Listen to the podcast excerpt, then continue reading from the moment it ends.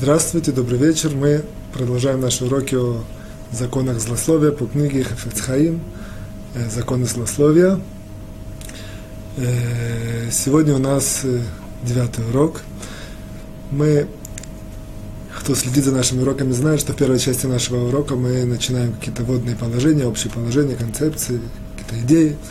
Э, сегодня мы рассмотрим следующую вещь. Мы находимся сейчас в очень необыкновенном периоде времени. Мы, очень, э, это такая единственная неделя в нашем году. во всем еврейском году есть постоянно какие-то знаменательные даты, какие-то особые... Э, все время, весь год составлен из каких-то особых э, вещей. Сейчас мы находимся так называемые 9 дней. 9 дней это мы находимся в месяце Ав по еврейскому календарю. Э, и от начала этого месяца до 9 Ава, до 9 числа, месяц Ав, это э, называется траурные дни. Что это за траурные дни? Я только вкратце, это, безусловно, не наша тема. Это дни, в которых мы, в принципе, э, находимся в определенном общественном трауре по разрушению храма.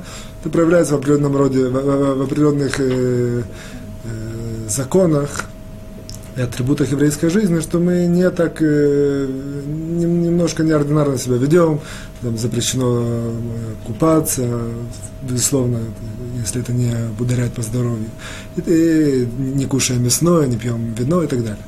Вот. В любом случае, это, э, это, э, этот период. В эти 9 дней Я вижу, вопрос не относится к нашей теме, тем не менее относится к тому, что я спросил. Можно ли кормящей матери есть мясо в неделю э, перед девятым Алф? Ответ э, многие авторитеты лихотически послабляют, и, по-видимому, можно, лучше спросить у Равина, я не беру на себя ответственность, но если не, нет, нет, нет возможности спросить, то ответ то можно. Э, в любом случае, мы немножко, как сказать, перехожу к сути вопроса. Вопрос, который я хочу разобрать сегодня, следующий. Э, в принципе, эта неделя, она есть два еще очень интересных, важных события. То есть 9 ава – это день траура по храму, мы сидим на земле, читаем свиток Иха, и, в принципе, находимся в трауре таком общественном. Вот. Есть еще два очень знаменательных даты в, на, в, в этой неделе, я бы хотел их поднять и все, все вместе, все три этих даты обсудить. А именно, есть два, что называется, есть такое понятие, она называется Йорцейт. Это значит день, в который умер какой-то большой человек, праведник. В принципе, Йорцейт, он, он, это может быть любой человек, который умирает, когда заканчивается год, это такой день, в который его душа немножко светит больше, чем все другое время, даже несмотря на то, что он уже не, не находится в этом мире. А для великих праведников, для великих мудрецов этот день, этот день более э, знаменателен. И на этой неделе есть две такие интересные даты. Первая дата была вчера, то есть, в принципе, позавчера. Вчера, мы сейчас по еврейскому календарю перешли с 6 ава на 7 ава. Сейчас начался при заходе солнца в Израиле 7 ава. А 5 ава, вчера, позавчера, это был Йорцет э, такого великого человека, как Ари. Ари, Акадош, Аризаль, это человек, который, в принципе, является, что называется, основателем или автором э, Каббала в том виде, в котором она существует э, для нас сегодня. И еще одна знаменательная дата, еще один Йорцей, день, день годовщина смерти. То есть евреев по-другому, они не отвечают годовщину день рождения, а больше отвечают, отмечают годовщину смерти. Есть даже такая история, что когда, когда уезжает корабль от, от порта, то люди не, не очень это самое, не очень понимают, э, не, не очень радуются. Когда он уже вернулся, сделал весь путь, вернулся в порт обратно, о, это большая радость. То же самое у еврея, когда человек закончил весь цикл своей жизни, выполнил свою миссию, закончил, вернулся, вернул свою душу Творцу, то это, в принципе, день радости. Так это вот, это называется, это годовщина, о которой я говорю. В любом случае, годовщина вторая, которую я хочу поднять, это годовщина великого праведника русского еврейства, Равицхак Зильбер, который, его годовщина выходит 8 ава, то есть выходит, в принципе, в субботу, завтра. Э, итак, у нас есть три знаменательные даты. Есть разрушение храма, в которое мы, 9 ава, в которое мы э, сидим на земле и читаем э, свиток Иха, вспоминаем о разрушении храма. Есть у нас э, э, Йорца, это день годовщина смерти Ари, Аризаль, и есть годовщина смерти Равицхак Зильбер. Кстати, интересно к слову сказать, что обоих их зовут Ицхак. То есть Равицхак Зильбер Равицхак и Аризаль, это слово Равицхак Ашкенази, он тоже его зовут Ицхак, просто кто немножко понимает в именах, имя Ицхак, оно символирует такое сила, мужество, отвагу, это имя Ицхак. Вот. Так, э, эти три знаменательные даты я бы хотел сегодня рассмотреть. Такое понятие в целом, что в принципе значит вот, это вот, э, вот этот год, годовщина смерти, что она в собой, собой несет, и что, э, в чем смысл в принципе э, того, что праведник как бы проходит свою жизнь, и он уходит из этого мира, что, что в этом, э, что в этом э, особенного. Вот. Вот поэтому я бы это хотел рассмотреть. Немножко мы свяжем это со злословием и свяжем это тоже с разрушением храма. Все эти вещи мы свяжем сегодня вместе. Я чувствую, что пока я не определил достаточно хорошо э, как бы, наше направление, о чем мы говорим, в любом случае я сейчас это определяю. определяю. Мы, мы сейчас э, в двух словах скажем такое понятие, э, даже я без предисловия, прям я перейду к тому, что я хочу сказать. В принципе, важно знать, что у любого человека в этом мире, говорят нам мудрецы, есть мидраши, есть во многих местах это намек на это, более чем намек. В любого человека в этом мире есть две миссии основные. Миссия его личная, Творец помещает этот мир с какой-то личной миссией, личной задачей, и есть миссия общественная – какая-то общественная э, задача. У него есть э, задача не, которая связана лично с ним, которая связана с ним в призме, как бы в, в, в той форме, в которой он привязан ко всему обществу. Мы говорили об этом в третьем уроке в середине, немножко в другой коннотации, об этом мы немножко говорили. В любом случае, есть две миссии у человека. Вот. Правило, у нас э, с вами, простых людей, очень сильно выражена миссия личная.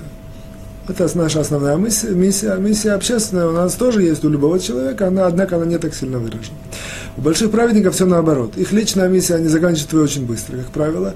И все, вся их, как правило, э, не как правило, иногда продолжительная жизнь, она, она очень часто с, с, связана с э, миссией общественной. Вот. Поэтому, когда мы рассматриваем какого-то праведника, интересно понять, углубиться и посмотреть, в чем же его заключается такая глубокая общественная миссия, для чего он находился в этом мире, что он собой, какую эпоху, если это еще больше праведник, какую эпоху он собой характеризует, что он собой выражает. Это мы сейчас разберем вот эти все три даты, то есть храм, в данном случае мы посмотрим это как отдельная субстанция такая, храм, Аризаль, и Рабицхак Зельбер, посмотрим, как эти три вещи, как три человека, скажем, как они, какая у них была общественная миссия в этом мире, какая, какую эпоху они отражали. Вот. Второе, это известно, что когда происходит годовщина всех, всех этих вещей, которые были в этом мире и ушли из этого мира, то каждая годовщина символизирует определенные духовные, э, как сказать, э, геора, как сказать, э, свет, духовный свет, который возвращается каждый год и светит очень сильно в, тот, э, в, годов, в день годовщины. Настолько, что часто люди даже ездят на могилу этих праведников в годовщины, и так это было и в этом году, и во все годы, годовщину э, вот позавчера, вчера ездили очень много людей, тысячи людей, десятки тысяч людей ездили на могилу Аризаля и молились там. Вот. Вероятно, в субботу, я не знаю как, но, вероятно, ученики Равзирбера тоже посещают его могилу в районе 8 ава, 9 ава. Вот. То есть надо понять, что, что это за духовное священие, которое было у всех этих э, троих, я в данном случае говорю людей, храм это не человек, однако я использую людей. Вот. Э, в чем же это духовное свет этот, который каждый год возвращается, в чем, в чем его суть и как, и как, его, как его можно увидеть, подключиться, достичь, немножко почувствовать. Вот. И, безусловно, все это мы свяжем с нашей, нашей темой злословия. В любом случае, начнем мы с храма. Вот, как известно, об этом мы тоже говорили во второй лекции, в первой части второй лекции, второй, второго урока нашего. Я только немножко вкратце еще раз говорю, что, как известно, в храм, храм основная задача это была его э, называется, э, сжать, сократить э, божественное присутствие в это время, в, это, в этом мире на, определенный промежут, на, на определенное место, в определенное место. Так что таким образом э, на духовном уровне это место было определенным образом подобрано, построено и освящено таким образом, что любой человек, который находился в этом месте, в определенных ситуациях, соответственно, с, с еврейским законом, он мог почувствовать очень сильно божественное присутствие, очень сильно мог подняться на духовном уровне. Это была основная задача храма. Таким образом, что даже не только евреи, а весь мир через это, через это, в этом мире как бы ключом било э, присутствие Творца в этом мире. Это была задача храма. В принципе, как мы говорим, у каждой этой субстанции, которую мы обсуждаем сейчас, есть какая-то миссия. Это была основная миссия храма. Вот. Теперь причина, причина исчезновения, исчезновения храма, это связано с нашей темой, было, как мы уже тоже говорили, Хацхам это приводит в введение, это было усиление беспричинной ненависти между евреями и усиление злословия в еврейском народе. Это привело к тому, что весь смысл этого ключа фонтана – он перестал иметь смысл. Подробности, опять же, во втором уроке. Вот. И храм был, э, забрали у евреев. То есть, что храм, эпоха храма нам символизирует? Нам символизирует, нам символизирует время, когда евреи находились, если можно условно сказать, в идеальном обществе в идеальном обществе, которое Творец задумал, и оно более-менее оно было, и оно, э, как сказать, в будущем оно будет тоже. Нам обещано, что оно будет. Трактат Санедрин приводит, оно будет либо мы это своими руками можем сделать, если мы это своими руками не сделаем, то, то Всевышний как бы, своему плану приведет к этому. В любом случае это будет. Вот, однако эта идея храма, это, значит, эпоха храма символизировала нам вот это вот идеальное общество, в котором очень сильно чувствовалось божественное присутствие. Опять же, раз, уход храма, разрушение храма – это причина без причины ненависти и злословия. Вот. Э, теперь перейдем к третьей составляющей. Во время годовщины, то есть когда мы сидим на земле и как бы плачем о, о, о храме 9 ава, единственный день в году. Кстати, важно подчеркнуть, у евреев есть траур, такие два понятия. Траур, не о нас будет сказано, однако любой человек это не застрахован. Есть понятие траур, есть понятие чува. Есть что когда человек э, как бы, пытается очистить от своих каких-то плохих поступков и больше, э, больше приблизиться к Творцу, попросить у него прощения и стать более духовно чистым. Эти два понятия, они, в принципе, на личном уровне. То есть, как бы, у человека может быть личный траур, и на личном уровне он делает чува. Девятое ава, оно, оно символизируется тем, что эти два компонента, они совмещаются в одно время, однако это на общественном уровне. То есть это называется время общественного траура и время, когда, в принципе, это называется чува всего народа. Это не чува отдельного человека. Когда весь народ, в принципе, просит на, на, на, на, на уровне народа чува у, у Творца. Вот, поэтому этот э, день характеризуется тем, что кроме всех атрибутов э, хаотических законов, которые нужно просто знать, посмотреть, вот, это характеризуется тем, что человек, в принципе, в этот день должен почувствовать свое место в э, еврейском народе, насколько он как, что, вносит вклад не только на своем уровне, на, на вклад всего еврейского народа, почувствовать, где он где-то сделал какие-то недостатки, и где он может как-то больше исправить, помочь, сделать лучше на уровне, опять же, быть на лучше не на уровне личном, быть лучше, чище на уровне народном, на уровне подключения ко всему народу. И опять же, это, и это важно нам, и здесь, может, даже ради этого все даже стоило только говорить, чтобы сказать то, что я сейчас скажу, что в это, это в принципе, специальное время чува за, за ненависть человека, которая у каждого есть в большей или меньшей степени по отношению к другим людям, из-за из злословия. То есть, в принципе, э, чува специально за злословие, она, можно сказать, так выразиться, она, в принципе, в Тишаба. Потому что Тишаба – причина разрушения храма. Мы плачем о храме, соответственно, мы плачем о причинах храма. Талмуд говорит, что каждое поколение, когда храм, которым храм не построен, как будто разрушен. Это есть глубина, однако такая фраза есть в Талмуде. Вот, соответственно, каждый из нас в какой-то степени является причиной, что храм разрушен почему-то, потому что он не построен. Соответственно, э, а поскольку мы знаем причины эти злословия ненависть, человек должен знать, сделать э, такой свой анализ, самоанализ, где он злословит, где он ненавидит э, других людей или ненавидит. Мы будем сегодня как раз нам опять же, часто у нас приходит, будем об этом говорить, что такое о, о, о ненависти, что это значит, как это, что, из чего она состоит. Вот. В любом случае, это что касается 9 ава. Теперь перейдем к следующему, перейдем э, к Аризаль. Аризаль, дадим ему краткую характеристику, это, безусловно, не наша тема, и к нашей теме очень далеко э, относится, однако это в этой неделе, это вышло все в этой неделе. Вот. Такую дадим маленькую зарисовку, сама по себе информация интересная есть несколько людей, в принципе, мы знаем, что наш мир, он мир материальный в основном, и вся духовность, она нужно работать, чтобы ее почувствовать. Вот, тем не менее, в мире были, в еврейском, за еврейскую историю мира, были несколько личностей, которые очень сильно работали над тем, чтобы, чтобы духовность, которая существует, ее, э, как сказать, э, спустить в этот мир ее спустить и привязать к этому миру более, более осязаемым образом. Вот первый из них это был Раби Шимон бар известный, Ражби. Вот.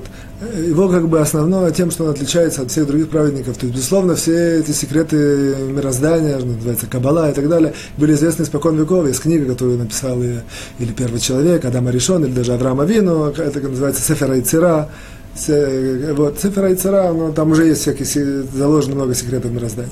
Однако до Ражби, в чем особенность, все эти секреты мироздания, назовем их условно Кабала, они заключались в том, что они были на уровне зашифрованы. То есть все, что люди говорили, они никогда не говорили прямо об этом. Никто никогда, не было, не было разрешения сверху, с неба, говорить про это прямо. Были какие-то такие выражения зашифрованные, что там, я не знаю, корова летит в этом воздухе. Это, это такое, в принципе, понятие, оно в себе вмещало какие-то секреты Каббала, однако только так могли говорить. Раби Шимон Барюха это был первый с его после, после разрушения храма он был. Вот, с него ведется, начинается эпоха, ему было разрешено из всех людей первому спустить все секреты Каббала и написать, записать и, и перенести в этот мир в, то, в той форме, в которой это может, э, в принципе, видеть и читать и, и постигать. Вот. Это, что называется, книга Азор, в расширенном ее варианте, с, она написана на арамейском языке. Вот. Однако, несмотря на все это, она была удел только избранных людей. То есть, э, несмотря на то, что все было записано и вроде бы открыто, однако это не было понятно только, только людям, которые не имели какую-то, передавали из уста в уста или какую-то имели к этому ключи. Вот. Э, следующий как бы, этап – это этап Аризаль. Этап Аризаль, что его характеристика заключается в том, что все секреты мироздания Каббала, э, которые написал Рабшима Бараха, он в принципе раскрыл. Он раскрыл и записал, э, не он, записал его ученик, а Ризаль, как известно, не было, он сам ничего не писал, он передал своему ученику Рабихаем Виталь. Рабихаем Виталь записал все это, это называется Шмон Шаарим, восемь таких ворот, таких восемь как бы, направлений. Вот, это было все записано, раскрыто, расшифровано, написано на иврите уже, на Лашона Кодыш, на святом языке. И, в принципе, это, это, это, можно что сказать, это характеризует эпоха Ари, его миссия, его задача, его суть. Связано в том, что он умер очень раннем возрасте, 38 лет. Вот. Однако все, его задача была в том, чтобы спустить все секреты мироздания и внести их в этот мир. То есть прочно как бы закрутить их, этот, э, все секреты мироздания в, с, с этим миром так, что это можно изучать. Вот. Это что касается Ари. Я в скобках вам скажу, есть еще два уровня, то есть дальше эти секреты мироздания спустились еще ниже, еще ниже. Эти два уровня я не поднимаю, не обсуждаю по ряду причин. В любом случае, э, что касается Ариза, значит, это, в принципе, его миссия, все секреты мироздания вплести в этот мир. Вот. Поэтому э, он ушел из этого мира, когда выполнил свою миссию. В чем заключается его э, духовная вот такая вот э, свет, который каждый год э, во время Йорцайт, во время его годовщины, это, в принципе, ученики Аризаля, тех, кто учат Кабалу, они очень сильно могут опять получить эту, э, как сказать, батарейку поменять, я не знаю, подключиться, опять же, к изучению этих всех э, э, глуби, глубоких вещей. Однако спросим, а что нам, простым людям, которые этим всем не занимаются, как это к нам относится, эта годовщина. Действительно, по большому счету, она к нам не очень относится. Однако это неверно. Она к нам тоже относится, что для нас, для простых людей, это, в принципе, время, когда мы тоже, в принципе, можем попросить э, у Творца помолиться, просить, чтобы он нам э, открыл тоже какие-то, на, каждый на своем уровне, какие-то, э, какую-то более красоту этого мира в духовном плане. Не жить так по-простому, а более возвышенно, более духовно. Я вам зачитаю такие, я, я вам говорил когда-то, что я пишу песни, у меня есть такая одна строфа, я зачитаю, что чтобы счастливо жить, нужно не жить просто так, нужно любой шаг сделать с умом. И нужно, я примерно вам говорю, потому что не помню, э, все возможности свои, все способности свои, весь свой, свой талант направить на сближение с Творцом. В принципе, это, это, это даже любой человек на, на, на даже самом простом уровне должен знать, что он должен попросить это, потому что иначе он проживет свою жизнь как просто, как, как это такое приводил аналогию, как рыбки в аквариуме, проплавать в аквариуме и все. Вот. В любом случае, и второе, как бы, это э, свет, который годовщины в э, годовщине Аризаль, э, заключается в том, что Человек должен просто тоже просить у Творца подключиться к каким-то большим людям, праведникам, тогда его жизнь более глубокая, интересная, возвышенная. Вот это, в принципе, характеристика этих, этого человека, Ариза, либо периода, его духовного света, который в годовщину возвращается. Вот как это связано со злословием, связано это следующим образом, что то же самое, как Раби Шимон который я упомянул, он осветил перевод, арамейский язык это перевод. То же самое Аризаль, он, в принципе, осветил святой язык. То есть он, он, в принципе, можно так выразиться, были каббалисты до него тоже, однако принято, что его традиция является основной, так, так учит и Гаон, и Веленский Гаон, что основное э, учение от Каббалы это через, по, по традиции Аризаль. Вот. И он, в принципе, осветил э, святой язык настолько, что, что все, что в этом мире происходит, э, глубинные различные вещи, все это можно было выразить, все можно выразить языком, э, изучить, прочитать через, через, через язык, а не через какие-то, э, как сказать, озарения, что называется. Все может быть написано. Вот. Поэтому известно, что люди даже часто им э, имеет смысл кто хочет бороться за словия, мы иногда говорили, что мы приводим какие-то идеи. Вот. Просто даже если люди читают просто книгу Зор, даже не понимают, просто само, само по себе чтение, или какие-то Кетве Ариза, или его труды, просто читают без того, чтобы понять, поглубиться, нет учеников, нет, нет учителя, ничего там. Вот. Они, в принципе, очищают, очищают душу человека на духовном уровне. В то время, когда происходит очищение души, у человека вдруг пропадает такое желание и склонность злословить. Э, это как бы мы, мы с разных ракурсов смотрели. Есть более понятные нам методы борьбы с злословием и лечения злословия. Это вроде бы менее такой более иррациональный метод, однако это тоже метод. Когда читают, читают очень, очень святые вещи, просто даже само по себе чтение, оно имеет, имеет, э, имеет силу повлиять на человека и его излечить. Вот. Переходим к третьему праведнику, Рабыцкий Зильбер, он нам, в принципе, ближе, потому что это русскоязычный праведник. Вот. Э, Рабыцкий Зильбер, э, скажем так, у нас нет времени, это не... Как бы, однако, тем не менее, Равицкий Зильбер, это, в принципе, его, сколько мы сказали, мы, мы смотрим миссию человека, его какую-то эпоху, которую он отражает, и дальше свет, который возвращается в годовщину. Так вот, его основная миссия, несколько можно, э, как сказать, выделить, подчеркнуть. Первый это был еврей, так э, о нем даже сказали великие мудрецы, когда он шел из этого мира. Это был еврей, который один мог бороться с, с очень большой системой, наверное, самой сильной, жестокой системой, которая существовала за все времена, по, по, по, многим, по мнению многих мудрецов. А именно вот эта система российского, я даже не знаю, как это называется, Советский Союз, все, что это было, все это коммунизм, все это... Вот. Он один мог бороться всей этой системой с помощью веры, с помощью веры в Творца. То есть него не было никаких секретов и ключей, только у него это было. Вот, вот с помощью этой веры он шел и боролся со всей системой. То есть известно, кто это, я, я в данном случае не, это не наша тема, однако кто знает все эти многочисленные истории, многочисленные, все, что с ним происходило в его жизни, знает, как просто, что называется, есть такое совсем не похоже, есть такое выражение иврите, или Авделя Элеф Авдалот, сто раз это было совсем другое, однако есть такие, такие, я помню, в детстве такие были фильмы про каких-то силачей, которые там с автоматом он бегал и всех там побеждал, там большие армии. То же самое на духовном уровне это Равицкак Зильбер. С, с, с автоматом веры он бежал по всему, что называется, э, России того времени и побеждал, как этот, как этот, э, Рэмбо, да, есть что-то такое. Ну, я так помню. Но в любом случае, опять же, это совсем другие категории, просто чтобы как-то почувствовать.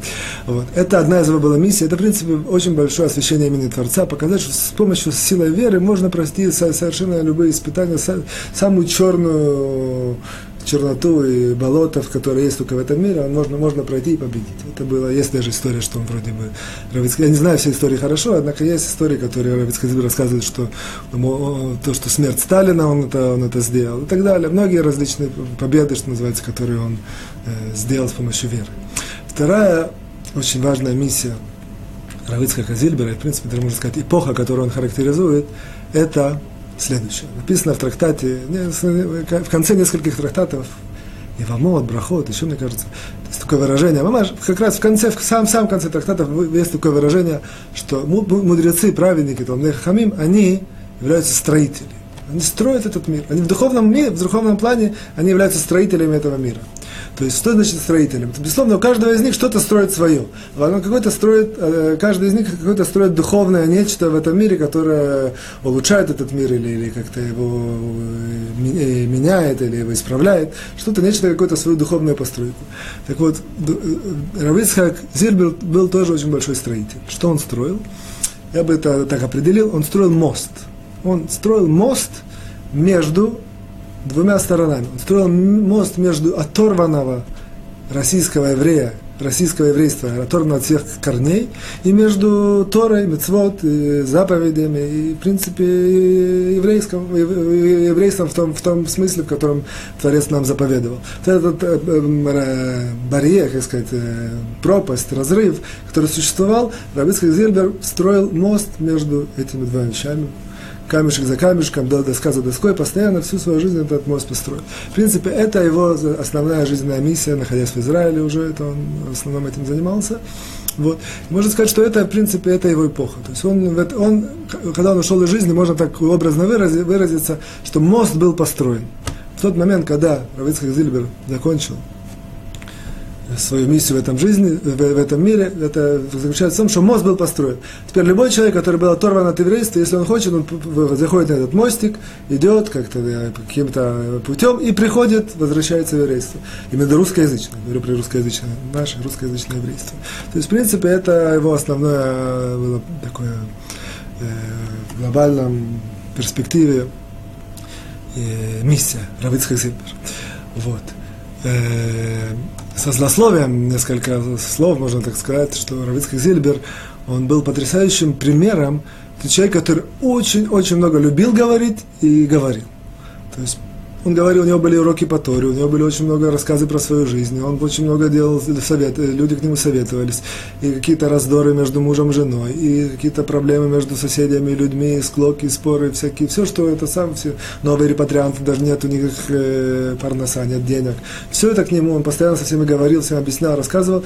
Это было потрясающее зрение. Никогда ни про что он ни, ни, никакого ничего плохого не сказал. Все было так всегда мягко и хорошо и, и приятно. Все просто люди, людей, люди, которые с ним мне удалось тоже несколько раз с ним говорить. Что когда после разговора с ним человек выходил, у него была на, на, на, на душе такая радость только от того, от того, что он поговорил с этим человеком. Без того, что он, как правило, действительно решал даже проблемы, а даже не решил, не решил, неважно. Сам факт общения с этим человеком давал человеку какую-то жизненную энергию. Вот. И, в принципе, это был, я еще раз говорю, такой потрясающий пример, как можно говорить очень много на разные темы и ни, ни разу никого не обидеть, никакой склоки, споры, ничего не задеть, ни, никакого злословия, тем более, тем более. Вот. Теперь духовный э, сказать, свет, который возвращается каждый год, это следующий. Здесь важно подчеркнуть, 8 ава, то есть завтра, послезавтра, это будет 4 года, как Равицкий Зильбер покинул этот мир. И наши мудрецы нам так, э, я делаю очень э, такую аналогию, без того, чтобы объяснить это, нам это достаточно. Есть такое понятие, что любая духовная вещь, которая как бы посеяна в этом мире, она есть два основных периода. Есть три, три первых года. Три первых года это какие-то такие, она дает э, Э, очень часто такая ситуация сумбурная, то есть ничего, эта духовная вещь, она не, нет у него такого сильного самовыражения, э, нету сильного выражения того, что, чем она, ну, это, это, например, такой, например, посели какой-то э, плоды от э, деревьев. Первые три года запрещено их э, кушать, например. Это по разным причинам, называется урла в более глубоко, это не, не, нечто происходит, что, одна, что третьего года происходит какой-то сумбурный процесс. Четвертый год уже можно начать их использовать при определенных условиях, нужно их выкупить и так далее. Вот.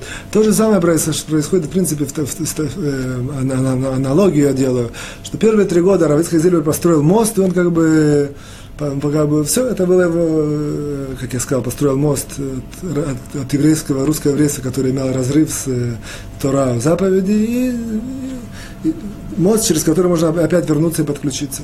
Вот первые три года действительно люди могут идти по этому мосту, хотят подняться, перейти, однако, однако все это еще немножко сумбурно, этот мост может не, не так, э, как сказать, работает как нужно, нужно построить какие-то перила, нужно его там покрасить, нужно сделать, э, чтобы никто там не подскользнулся и так далее. Четвертый год, он, он характеризуется тем, в принципе, что все, уже, в принципе, можно это использовать, это можно, можно по этому мосту идти, однако нужно какие-то еще более иметь э, пред, техника безопасности должна быть. После четвертого года, в принципе, вот эта духовная э, цвет, который Равицкий Зирби внес в этот мир, все, с 55 года, в принципе, все, мост построен, пойти по нему можно, есть перила, что называется, есть, есть э, не знаю, как это сказать на русском, есть ханука табайт, когда строят новый дом, есть, все вместе собираются, новоселье, все это, э, все могут идти э, по этому мосту, радоваться с танцами, с плясками, возвращаться к, к, к, к своей еврейским корням, к своей еврейской жизни. Поэтому, в принципе, это, это каждый год возвращается, этого нужно знать, и этот год особенный. То есть, действительно, мы видим, за этот четвертый год поднялся даже этот сайт, поднялся намного раньше, однако последние годы было, правильно, последний год, в принципе, эти все э, уроки видео, какие-то новые новшества, что сейчас, может даже так образно я выражаюсь, я надеюсь, что все меня поймут, что сейчас, это, в принципе, действительно так. Сейчас нет никакого, никакого человека, не знаю, как сказать, тируц, никакого, человек не может сказать, какого объяснения и какое-то, сказать, почему я, я был оторван от еврейства. Сейчас нет никакого, ничего не может сказать. Есть мост, и мост этот видный, есть перила, есть красивый мост, играет музыка, человек может спокойно возвратиться, то есть те, кто не возвращается, это их проблема, что называется. Я не углубляюсь, чтобы никого не обидеть, не дай Бог. В любом случае, это наша первая часть.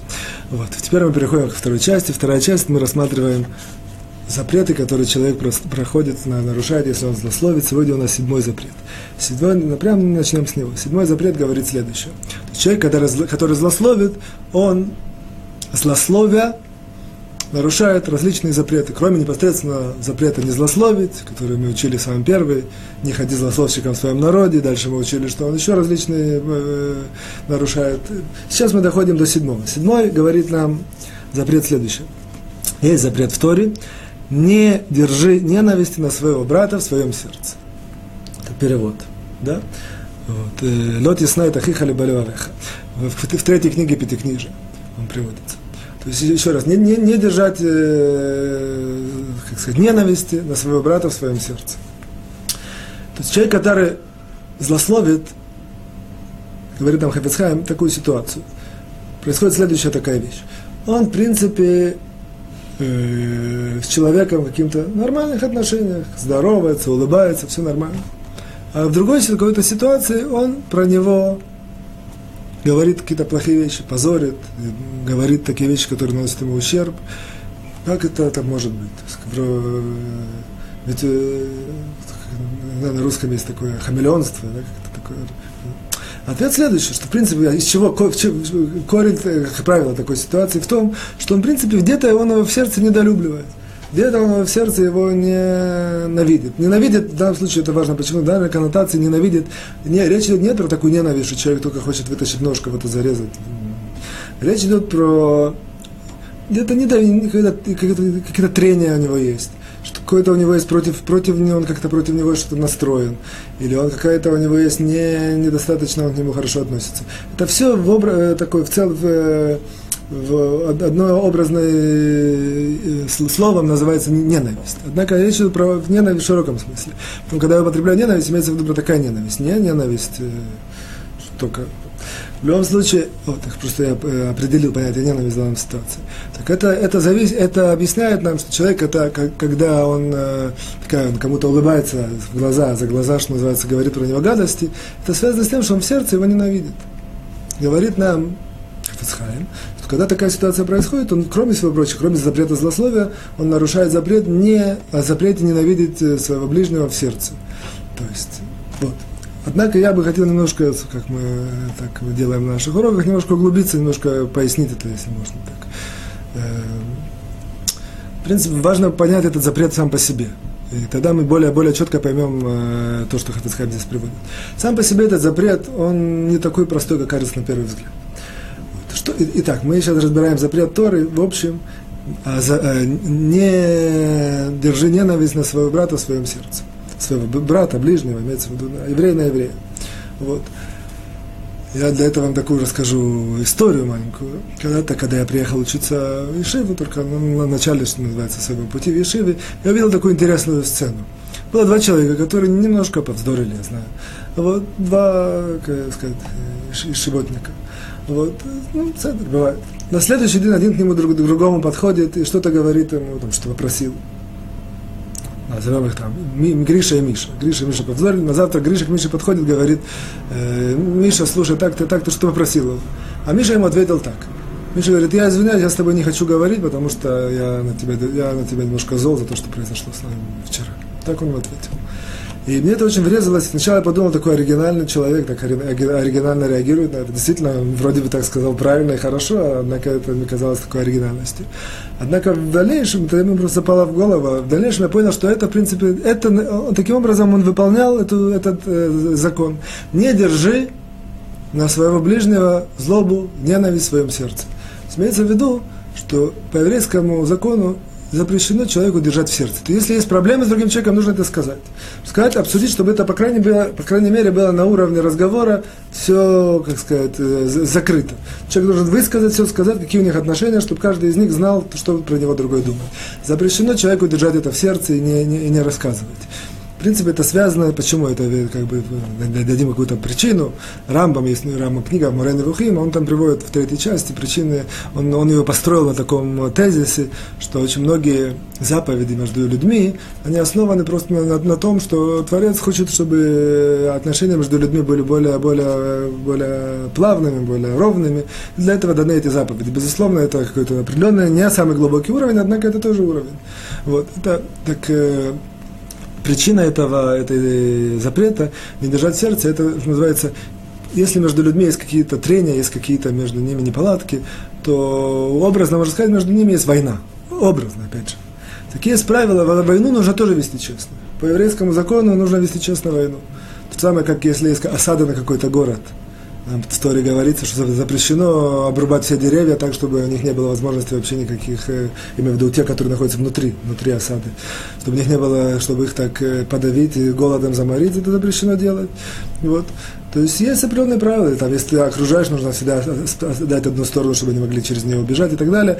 То же самое между, в отношении между людьми, войну, что, что называется, нужно вести честно. Если есть какие-то трения, нужно все сказать, сесть, обсудить. А трения могут остаться и не решиться. На, кстати, это часто приводит к тому, что трения эти решатся, как-то уладятся. Однако даже если они уладятся и останутся, все, все произошло честно. Я ничего не держу в сердце, ты ничего не держишь в сердце. Мы знаем каждый про себя, что, что какие между нами проблемы. Вот. Если это остается в сердце, это возникает то, что это как, э, такой баллон, можно сказать условно, который все время он э, надувается, надувается, в конце концов он может прорвать и сделать какие-то, не, какие-то такие последствия намного более страшные, что если человек держит, держит, держит сердце, а потом он может ненароком, я не знаю, за, за углом по голове ему ударить кирпичом. Именно из чего это все вытекает? Из чего это вытекает того, что он все держал у себя. Вот, поэтому Тора нам говорит, если есть проблемы между людьми, никто не застрахован, нет никакого запрета, чтобы не было этих, безусловно, нужно стараться, чтобы были ровные отношения со всеми. Однако, если есть трения, если есть проблемы, если есть плохие взаимодействия между людьми, нельзя это держать в сердце. Это запрет. То есть, кто держит сердце, он делает запрет из Торы. Нужно знать, нужно это высказать, нужно это обсудить, нужно это сказать. Например, вам приведу, что известно мне лично. Была такая семья, молодая семья, у них родился ребенок. И они жили на каком-то на первом этаже, и, и у нее сделали коляску, купили коляску, поставили коляску около своего, своего, своей квартиры. А напротив них жили пожилые люди. И пожилые люди, как-то так это было, что коляска мешала. То есть, если они ставили около своей, этой самой, своего двери, я имею в виду молодые, то пожилым это нам что-то мешало чуть пройти. Вот. И так получилось, что оба они держали в сердце. То есть молодые ставили около себя, а пожилые ее куда-то передвигали, потому что им плохо не, не было неудобно идти, а молодые, ничего не говоря, опять ставили к себе. И так они как бы вели такую войну, на, ничего друг другу не говоря. Так они как бы, вместо того, чтобы сказать, поднять, обсудить. Вот. В конце концов, это привело к тому, что в один из дней, что этот э, пожилой дядечка, он ночью туда набросал стекла в эту коляску.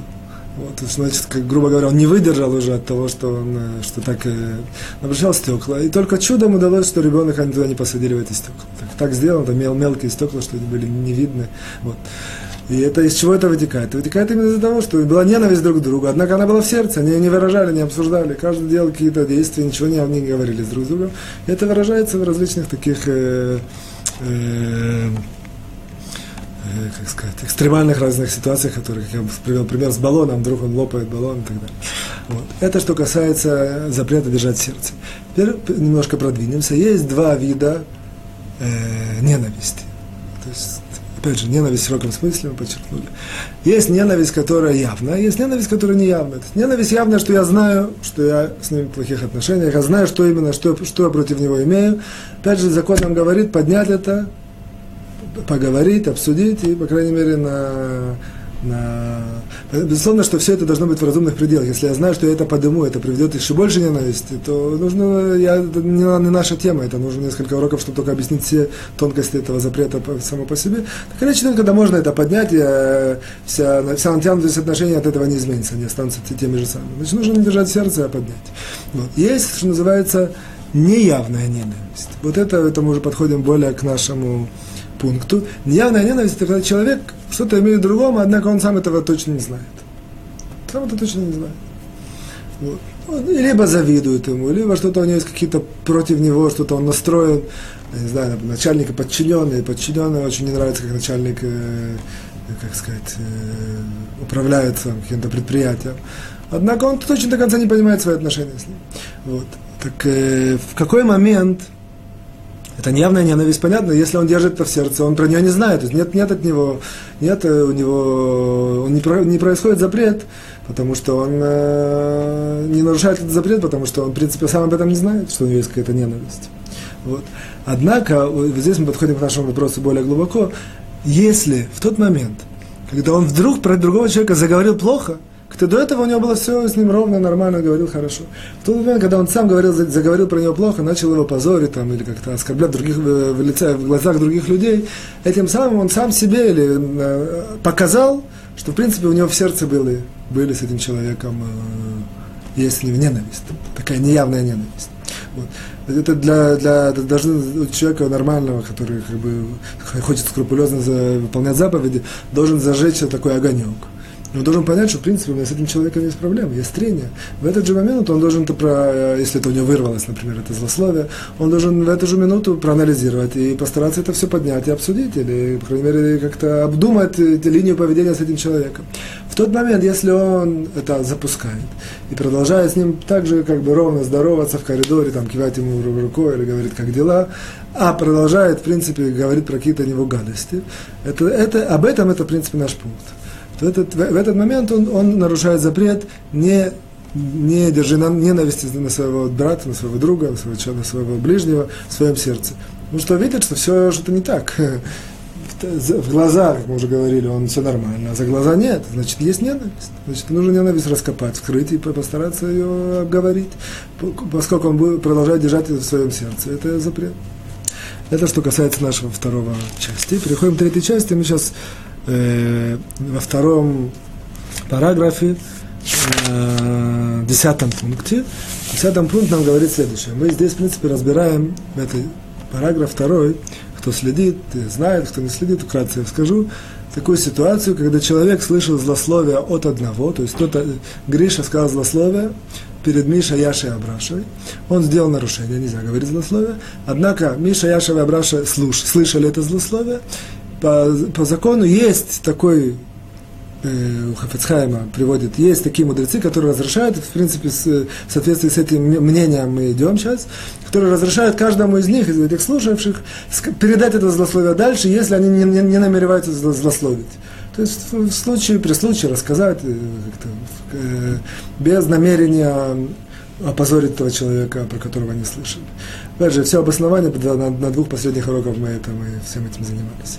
Вот. Теперь мы подходим почти к концу этих всех э, законов. Вот. Еще раз. Гриша сказал злословие между Мишей, Яшей и Абрашей. Они это слышали, у них есть разрешение при случае сказать то, что они слышали. Говорит нам Хафицхайм в 10 пункте мы, что все это только в случае, если человек, перед которым они говорят, он нормальный человек. Однако, если это такой человек, что они знают, что этот человек – еще раз, Гриша между, я сказал перед Гришей, я, э, перед Гришей, между Миша, перед Мишей, Яшей и Абрашей.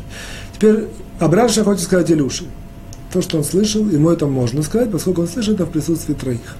Вот. Однако, если он знает, что Илюша это такой, что называется, типчик, такой человек, что если ему скажешь, он это начнет мусолить, он это начнет э, э, что-то добавит, что-то придумает и так далее, то это разрушение аннулируется. Потому что все, что можно было сказать, это только в случае, если он ничего не добавляет, ничего не усугубляет. Вот. Если же он усугубляет, запрещено. Однако можно сказать, да, в данном случае Абраша ничего не усугубляет, он говорит это в такой форме, как он и говорил, как, как он слышал. А, однако нам мы это учили уже, что есть такой один из запретов злословия, это, э, это запрет перед слепым не давай преграду, которой может споткнуться. И сейчас, если он скажет перед Илюшей, он, в принципе, перед, перед Илюшей ставит преграду. Илюша это услышит, и начнет это мусолить и как сказать, увеличивать этот позор про человека, о котором они слышали, э, про, про которого это идет речь, злословие. Вот. И в этот момент он, э, в принципе, Илюша сделает э, нарушение. Поэтому Абраш запрещено говорить Илюше, так как он делает перед ним, что называется, как бы нарушением перед слепым. Вот. Это основной основная выжимка десятого пункта. Дальше заканчивает десятый пункт, нам, в принципе, заканчивает все эти законы э, второго параграфа, мы не заканчиваем второй параграф, однако со втор, от, от, от второго пункта до десятого включительно мы учили вот эту вот ситуацию один, э, трое, которые слышали злословие, что им можно это дальше говорить. Вот. Заканчивает Хафицхая нам так, что поскольку, здесь он подчеркивает, мы это подчеркивали на каждом уроке э, тоже, а вот здесь он подчеркивает непосредственно в самом законе. Поскольку все это разрешение, оно только по одному мнению, есть мнение, по которому это все нет такого разрешения. И поскольку все это разрешение, оно только в случае, если человек, говорящий это злословие, не намеревается злословить, это приходится только к слову, вот. И поэтому есть а также есть определенные тонкости, которые мы здесь говорили, включая то, что мы сейчас сказали, что человек, перед которым они говорят, он, он это говорит, он должен точно знать, что он это не усугубит. И дальше мы говорили тонкости, что это должно быть в рамках какого-то квартала, не, не на большом, то есть не может сказать из, из, из города в города про это. То есть кто, кто, кто следит за нашими уроками, знает это. И и так далее. То есть есть какие-то условия. Говорит Хафицкай, поскольку эти все условия очень, очень редко, чтобы все выполнялись, поэтому называется Аллахали Маасе, как бы закон в действии. Желательно не, не использовать это послабление, не, не использовать это разрешение что человек, который слышал злословие в присутствии троих, может это дальше говорить. Поэтому это, в принципе, этим мы тоже это как бы подчеркиваем, что несмотря на то, что мы сейчас все это учили со второго или с третьего по десятый пункт, все это оно остается более-менее в рамках э, учебного материала, однако на практике желательно это не использовать. Есть, может быть, ситуации, но я при слове это скажу, я все время как бы колеблюсь, сказать это нет, я пока это не скажу.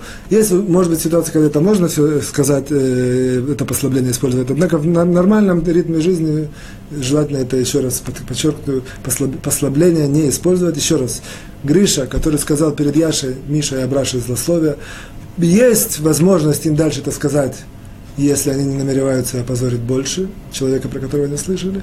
Однако желательно на это послабление не, э, не, не опираться. Переходим к 11 пункту. В принципе, у нас в 11, 12, 13 пункт, это второй параграф, и мы заканчиваем этот второй параграф, они являются ну, какого, какого-то рода от, от, ответвления того, что мы учим, однако они имеют, тем не менее, сами по себе такой статус обособленный, поэтому давайте разберем. Одиннадцатый нам говорит следующее, рассказывает такую ситуацию. Есть такое понятие еврейский суд. Еврейский суд, это когда три человека судят одного или двух человек и выносят какое-то решение. Вот. Есть такое понятие параллельно ему, называется семь старейшин, я так примерно перевожу, семь старейшин города. У них есть тоже определенная сила выносить какие-то решения, которые происходят в городе. Это было э, в былые времена такая структура. В наше, в наше время есть тоже такого рода подобные э, структуры тоже. Вот. Есть третье сказать, э, понятие – это, в принципе, в любом обществе, допустим, даже большой завод, есть, если ему управляют те, кто управляют какие-то этим всем э, бизнесом. Вот. Очень часто, опять же, суд еврейский, или старейшина, или это какой-то управлительный комитет, управляющий комитет, очень часто они выносят какие-то решения, которые потом э, эти, принципе, решения распространяются на всех, кто находится под их э, авторитетом, под их руководством. Вот. Бывают такие ситуации, когда их решение, оно кому-то в пользу, а кому-то, наоборот, ударяет по нему. кому-то от этого преимущества, а кто-то из этого, от этого страдает. Так вот, говорит нам Фахвицхайм следующее, что в тот момент, когда они выносят какое-то решение, и, безусловно, внутри кабинета, сказать, внутри, там, где это они выносят решение, есть какие-то споры, обсуждения, то никто не знает, кроме них. Вынесли решение. В тот момент, когда они вынесли решение, это решение имеет такой статус, что очень правильно, желательно, чтобы никто не знал тонкости вынесения этого решения. То есть люди, которым важно знать, э, как бы, э, безусловно, если это обычная ситуация, когда не, не, не, если есть суть всего этого решения, чтобы знать все подробности, про это не говорится. Речь идет, людям нужно знать только конечное резюме, что это решение сказало. Очень важно всем этим людям, которые участвовали в принятии решения, они должны постараться не выносить подробности, как это решение выносилось. Кто был за, кто был против, какие были стороны, какие были споры, какие были убеждения. Все это должно остаться за семью печатами, как сказать, за, внутри дверей. Вот. Они должны... Не, почему? Хабсхан он приводит здесь, и дальше он это в комментарии своем расширяет об этом Потому что людям очень, в принципе, опять же, речь идет про это, они какой-то имеют авторитет, какой-то имеют самхут, э, так сказать, э, э, ну, авторитет, наверное, сказать лучше всего, что решение, э, после того, как оно вынесено, все обязаны выполнять. Вот. Поэтому, в принципе, людям, по большому счету, не важно все детали. Вот. Поэтому там, узнали, что строим там железную дорогу в городе, там, на юге, а не на севере, а те, кто живут на юге, они там будут слышать, э, не знаю, звон, и, и там немножко будут мешать, и те, которые на севере не будут слышать, и те, которые на юге, и на юге они недовольны, на севере довольны и так далее. Однако решение вынесено. В тот момент, если мы пытаемся сейчас, э, люди, например, пытаются, понятно, что, безусловно, все пытаются пойти внутрь, попытаться понять, как это было вынесено решение, кто был за, кто был против. Вот. Опять же, речь идет про такие, такие ситуации, когда авторитет, он безоговорочный. Немножко это, может, даже сказать, идеальный вариант э, еврейский суд, опять же, или старейшины города, или какие-то ситуации, когда не, нет, невозможно, очень тяжело и практически невозможно это изменить, апеллировать или что-то изменить. Вот. В этой ситуации, если разглашаются все подробности вынесения решения, то получается так, на само решение это ничего не меняет. Однако есть в этом две проблемы. Первое, что люди начинают ненавидеть тех, кто были, участвовали в вынесении этого решения. То есть, допустим, было 10 человек, которые выносили решение, там, 7 э, были за, 3 были против, но эти три ничего не могли сделать. Вот, и было, решение было вынесено, и люди начинают э, знать, ага, эти три, они были на нашей стороне, хорошо, а вот эти семь, это, начинается определенная ненависть. Опять же, это все связано. Беспричинная, в принципе, это ненависть. Потому что в тот момент, когда они имеют авторитет от всего города, или от всего места, или от еврейского суда, выносить решение, все, все приняли, что они выносят решение. Поэтому нет никакого смысла знать это, все тонкости, и, и это только приводит к раскло... Э, с ненависти. Вторая, вторая причина заключается в том, что в тот, в тот момент, когда люди узнают, сразу пытаются найти какие-то, что называется, контакты или там протекцию, чтобы это как-то изменить. И, и, и это часто приводит к такой суматохе, заварухе или, не знаю, тригам, какие-то вещи, которые, э, опять же, идет, решение изменить нельзя. Однако есть какие-то склоки, споры лишние. Это, это из-за чего все началось? Началось из-за того, что разгласили то, что это было за, за, за семью дверями, вот это, это, это решение. Поэтому важно знать, что в таких ситуациях, когда вносится решение, не, не, его не, не разглашать, это есть такое правило, и не и не, не, не, не, не, не, не, не, не, не рассказывать эту информацию. Вот. Теперь Хафицхайм в конце этого закона нам говорит следующее, что часто бывает похожая ситуация, что вынесено решение, человек хочет себя обелить один человек, он, он, он перед другими какими-то, он хочет сказать, что я не виноват, вот это, это они. И даже в Талмуде есть такая ситуация, что, так, что так, Талмуд говорит про суд еврейский, что так запрещено делать, Санедрин, Талмуд Санедрин. Однако в любой ситуации, когда вынесено решение на каком-то даже семейном каком-то вопросе, допустим, старшие братья, там, я не знаю, ну, не, не приходит на ум такое, что, допустим, речь идет о родителе уже пожилые, есть вопрос там отправить их в какой-то дом престарелых или не отправить, или какие-то другие варианты. И есть между, между многими братьями и сестрами, допустим, есть такая многодетная семья, есть какие-то трения, какие-то споры, как, как правильно делать. И кто-то между ними хочет вы, вы, выгородить себя, э, показаться в, в глазах родителя хорошим и так далее. Он пытается себя обелить, что называется, и так далее. Это тоже запрещено делать. В тот момент, когда он говорит, я хороший, опять же, это создает, э, я, я был за, там, я хорошее решение, а все остальные, они плохое решение. И опять же, это э, приводит к, к ненависти, к склокам, спорам, к этим всем вещам. Здесь тоже важно подчеркнуть, э, здесь Хафицхайм очень намекает, но я этим не хочу это выделить следующая вещь, следующая такое, что человек должен знать, что любой человек, который принимает какую-то общественную должность, Мара говорит нам, Мара Варайот, такая, э, в Талмуд, говорит, что человек, который принимает общественную должность, это не значит, что он принимал, принял какой-то пост, там, какое-то уважение, все наоборот. Значит, что он принял на себя бремя общества, бремя, так сказать, тяжесть.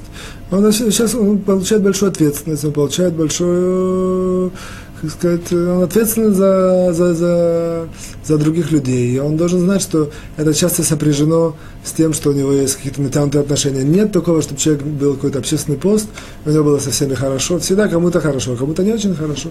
Поэтому человек это должен, как бы, тот человек, который на это идет, по еврейскому закону, важно это подчеркнуть, идет быть каким-то руководителем, начальником или где-то, нужно знать, всегда у него будет доброжелатели, всегда у него будут люди, которые будут к нему плохо относиться, будут считать, что он их ущемил, или там не додал и так далее.